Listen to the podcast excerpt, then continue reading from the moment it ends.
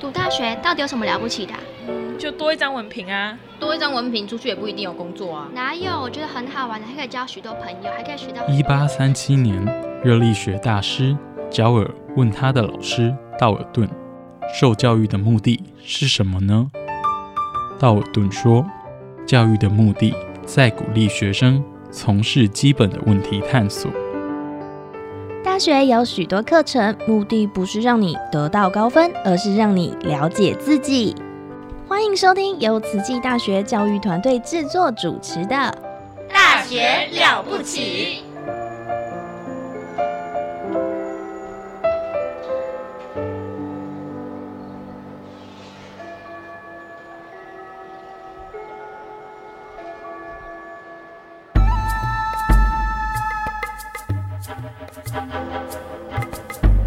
大学之道，守谦之道。十年树木，百年树人，传道授业，济世爱人，热情永不退。邀你空中来相会。您现在收听的是优质好节目《大学之道》。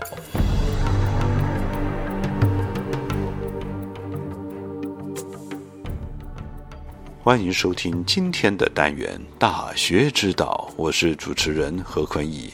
十九世纪英国牛津学者。John Cardinal Newman 在他的论著《大学的理念》中认为，大学是一个提供博雅教育的地方，目的在传授学问，并着重于古典文化传统的保持，是品格塑造的教育机构。慈济大学校长刘一军投入高等教育长达三十年，深深思考大学教育存在的意义和目的，认为大学存在并非只是。专业知识的传授，更可以从传统文化、哲学思考以及宗教信仰来讨论。今天就请大家一起来聆听刘校长在大爱电视人文讲堂中的这场演讲，谈谈如何结合脑科学与生命教育，找到慈悲利他的人生意义。请听大学生的必修课《爱与利他的脑科学》。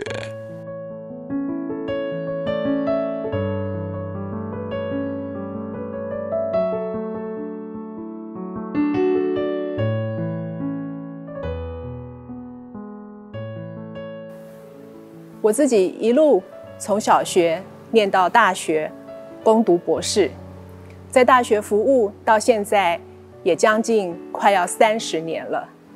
现在也是大学的校长，但是大学教育存在的意义和目的是什么？我一直到我的儿子上大学，我目送着他离开我的视线，走向大学的宿舍的时候。我深深的问自己这个问题：我们现代的社会为什么要让孩子进大学呢？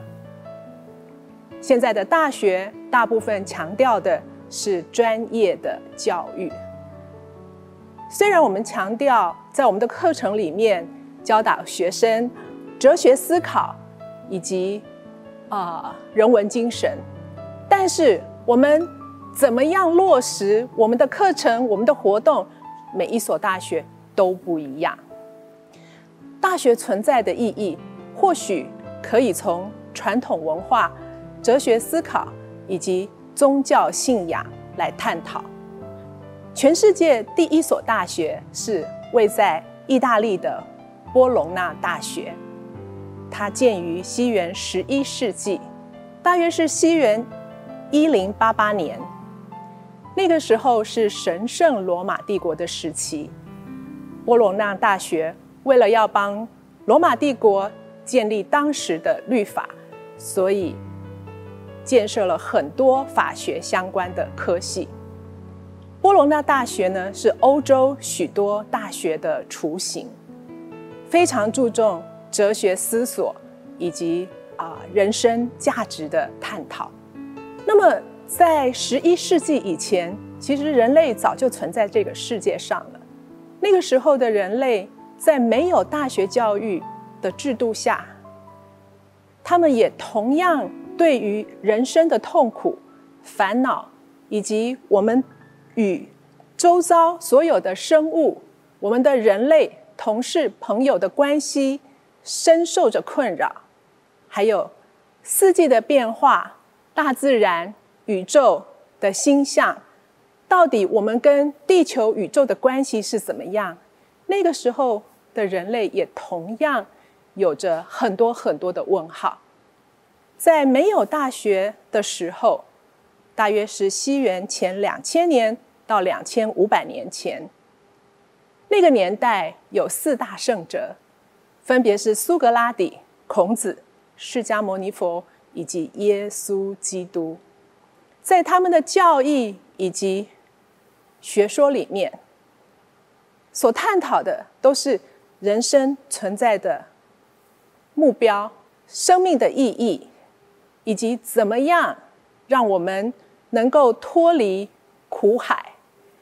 减弱我们所感受到的烦恼，并且能够跟社会、宇宙所有的人类、动物、植物和平相处。所以那个时候，四大圣哲他们所提出的学说还有信仰，就是生命的教科书。那么，慈济大学每一年都会对。大一的学生进行问卷调查，我们发现，现在进大学的新鲜人普遍有三大困扰。第一个是他们不知道自己人生的目标是什么，还没有确立，非常的不确定。他们同时也对于自己与同才之间的关系、与父母的关系。与家人朋友的关系也感到很迷惑，常常不是很和谐，能够相处。那也因为他们对于人生的目标不是那么的确定，所以他们没有办法好好做好自己的时间管理，善用每一分每一秒来增进自己的专业知识。所以这三个困扰，大学新鲜人的三大困扰。我想，不是慈济大学的新鲜人独有的。每一所大学如果做起调查来，也都普遍有这三个问题困扰着我们的大一新生。我们可以啊说，啊，现在的年轻人就是这样子，他们不会想，他们很迷惘，他们很茫然。可是想想，这些大学的新鲜人，跟两千年。两千五百年前，所有的人类一样啊，他们都在思索着我的人生的目标和方向是什么？我为什么要生存在这个世界上？我怎么样可以跟我的家人、朋友好好相处？跟我所处的这个环境的所有的生命好好相处？我如何？能够减轻我的烦恼与痛苦，一样的，这是生命最基本、最基本的问号。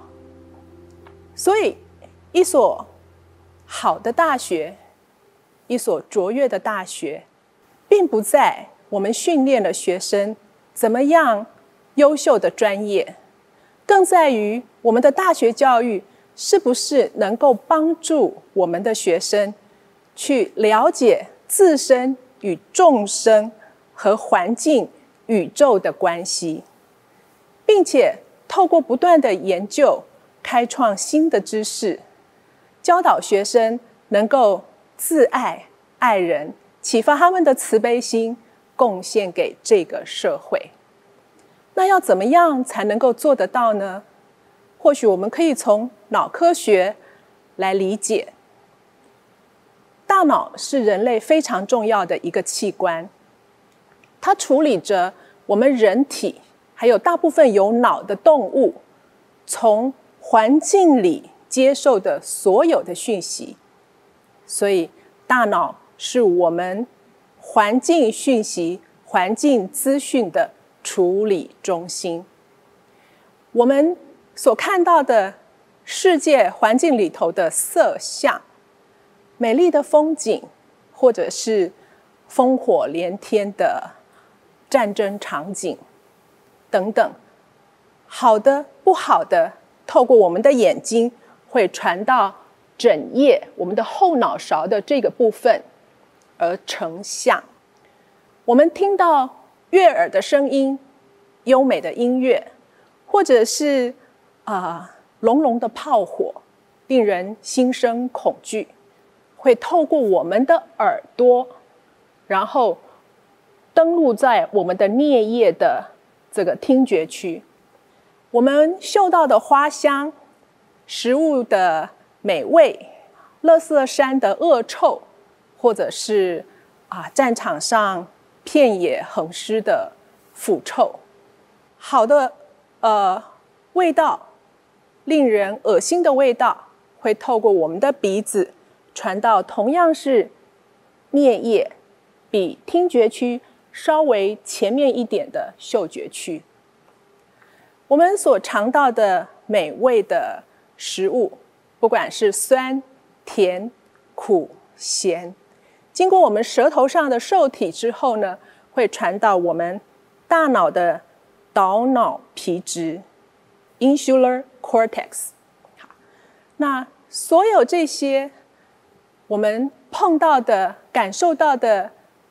气候的温度变化、冰冷的雪、刺骨的风，或者是我们被小时候被长辈呃修理的时候打的那一巴掌，这种触觉呢，经过我们身体的感受器，会传到我们顶叶的感觉区，那我们会做出反应。当冷的时候，我们会多披一件衣服。当热的时候，我们知道要把外套脱掉。好，这是运动区，所以触觉呢会把讯息送到我们的感觉区，那我们的运动区会做出反应。我们所处环境这些外境的接触到的色、声、香、味、触等等的输入的资讯，透过眼、耳。鼻、舌、身会进到我们的大脑，这些资讯呢会被登录起来。如果是非常深刻的资讯，它会透过大脑里面一个很重要的学习记忆的脑区，叫做海马回。好，然后大脑就会记住这些所有的资讯呢，进到我们的大脑之后呢，它并不是单独的存在。而是他们会互相交互作用，好，所以也就形成了啊我们的情绪和感觉，以及非常重要的生命记忆，在佛教的经典里头叫做五蕴。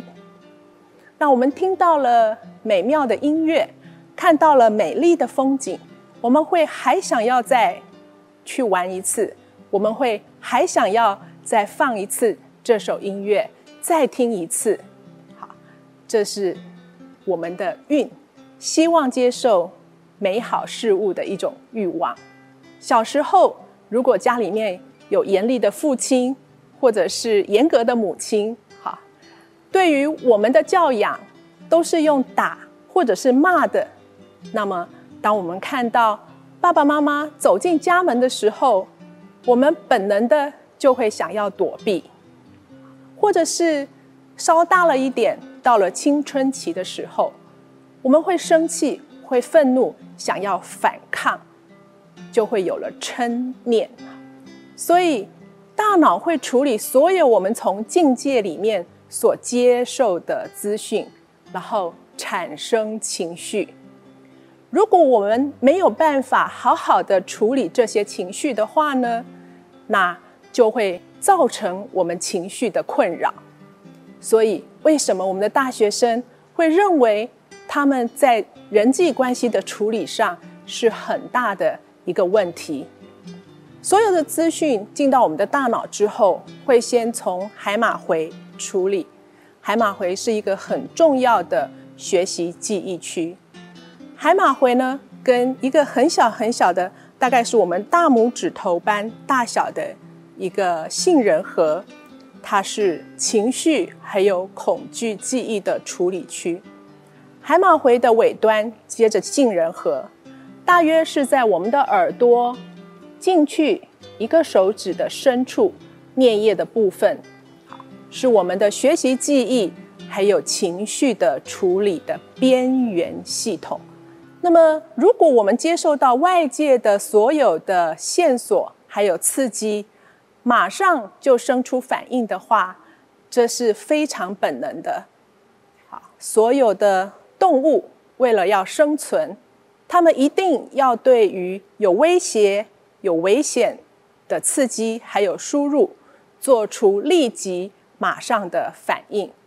如果可以挺身而战的话呢，那么就直接面对、直球对决；如果不行的话呢，啊，这个大小、力气相差的太悬殊，那就赶快逃跑。好，杏仁核呢？是处理我们情绪的非常非常基本的一个区域，而且在演化上是非常保守的一个区域。这个区域为了确保我们可以生存在这个地球上安全无虞，所以它把我们跟环境里头划分出一个界限，哈，把我和他者划分出来了。所以只要是威胁到我的安全，威胁到我的所有权，侵犯到我的领域的时候，杏仁核就会做出反应。那通常我们会生气、会愤怒、会想要挺身而战，或者是逃跑、沮丧、忧虑。但是人类之所以为万物之灵，是因为我们比较于其他的动物，演化出了更高阶的一个情绪掌管的一个路径。我们在我们的前额叶，前额叶呢，啊，是一个立定目标还有下定决心的一个区域。我们可以做出判断，对于海马回所送来的关于外界的这些讯息，前额叶可以做出一个判断，可以判断说，现在看起来，呃，会威胁到我们的这个呃。很凶的、狂吠的狗，好，那我需要对它生气吗？那它只是因为对我表示友好呢，或者是它拴住了，所以我可以不用担心呢？那我不需要跟它一战，好，所以我们的前额叶可以处理这些杏仁和海马回送来的资讯，决定我们是不是可以用更缓和的方式。来处理现在所处的状况。那么，在前额叶呢，还有一个脑区叫做前扣带皮质。前扣带皮质呢，它储存着我们从小到大在学校教育还有家庭教育里面所接收到的价值观，告诉我们伦理还有道德的重要性。好，所以。啊，如果经过我们的前扣带皮质去处理这样子的资讯的时候，我们面对对我们发脾气的长辈或者是上司和主管，我们的前扣带皮质会告诉我们要忍耐，要做出合理礼貌的反应。好，因为主管可能说错了，但是他的理由可能是为了整体好。我们可以再找个时间跟他沟通。好，父母可能是因为现在的情绪不好，身体有些状况，所以对我们发脾气。我们不需要跟父母发脾气，因为父母长久以来关爱着我们，照顾着我们。我们的父母对我们不会造成伤害。前额叶是让我们可以立定目标，还有决心。边缘系统呢，其实是我们存在地球上所必须要的。边缘系统处理的是攸关我们生存的情绪反应。对于别人斥责我们，对于别人攻击我们，我们会愤怒，会生气，这是正常的。好，因为我们必须要能够生存在这个社会上。可是呢，身为人类，我们。可以提高我们处理情绪的一个方式，好，走一个比较高阶的路径。我们可以想想看，我是不是有多余的能力跟别人分享我现在所有的东西？我是不是有更好的专业知识可以去帮助现在看起来非常痛苦的人，而不需要逃避躲避？如果我们走一个前额叶可以控制的这个高阶路径的话，那么我们就会启发我们自己对于他者的慈悲同理心。我们可以下定我们人生的目标是要帮助他人解决他们的痛苦。那我们也可以经由前额叶的功能决定，我们其实不需要受到这些不好的影像。负面的情绪，还有呃令人嫌恶的身心所影响，这是人类演化出来的高阶路径。当我们帮助其他的人，然后让他们得到快乐、解决痛苦的时候，我们心里头也会觉得非常的快乐。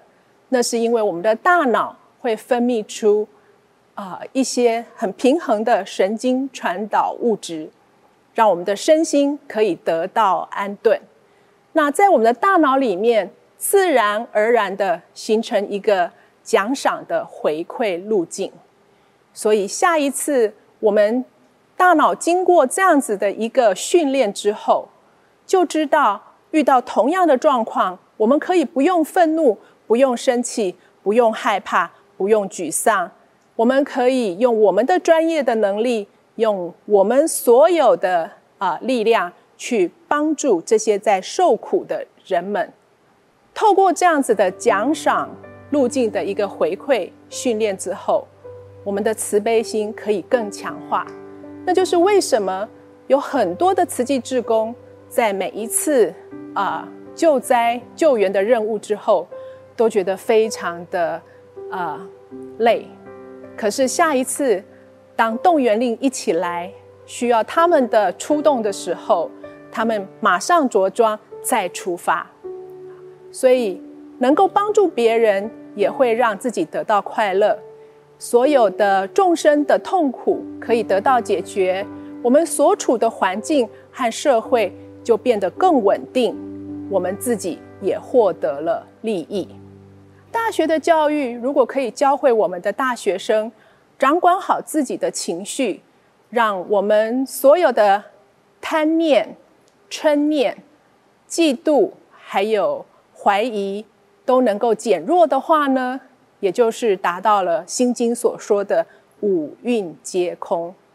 当我们的情绪可以很平和，身心可以很安顿的时候，我们自然有余力。去帮助需要帮助的人，我们自然会有那一份慈悲心生出来，去和我们所处的环境的众生好好的相处。我们的烦恼减弱了，也才能够帮别人脱离痛苦，也才能够度一切苦厄。当我们可以协助工作的伙伴解决他们的问题，当我们的同学们。在宿舍里可以同理他人，解决他们的困扰。那么，帮别人解决了他们的烦恼和问题之后，我们自己也会变得很快乐。我们整个所处的环境和社会就会变得很安定。这就是度一切苦厄的真正意义。所以，大学的教育真正的价值，除了专业的训练之外，更可贵的。是要能够教导我们的学生怎么透过不断不断的训练，能够很快的进入高层次的思考，对于所处的境界的各种讯息，稍微处理一下，慢慢的回应。如果他们能够掌管好他们的情绪，那就是爱护自己，他们的身心可以得到安顿，才能够帮助别人。这就是人生真实的意义之所在。快思慢回，掌管情绪，自爱利他是人生真意。我是刘怡君，感恩大家。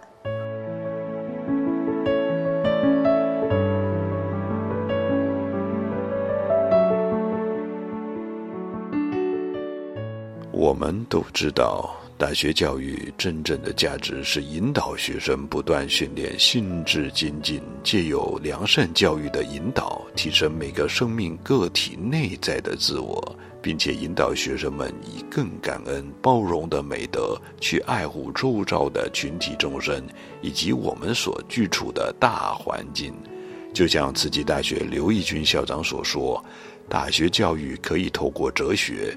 宗教信仰或传统文化的生命教育，来培养优秀的莘莘学子。他从人类心智机能解释了大脑接触各种外界讯息，再由神经连接系统整合，发展出有别于原始生存本能的机制，让情绪反应得以控制，发挥决策意志和理性思维的高阶功能，以解决困难复杂的问题。同时，也塑造出大爱与利他的神经奖赏路径。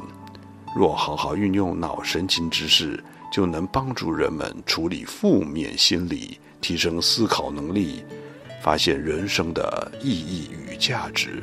期待与大家共勉。我是主持人何坤义，谢谢大家的收听。曾经过没有风景。为了结局，让内心很无助。不明白，云只是短暂一幕，就算落雨，也是种祝福。曾经在自己的梦里孤独，爱的伤痕，关闭心的窗户。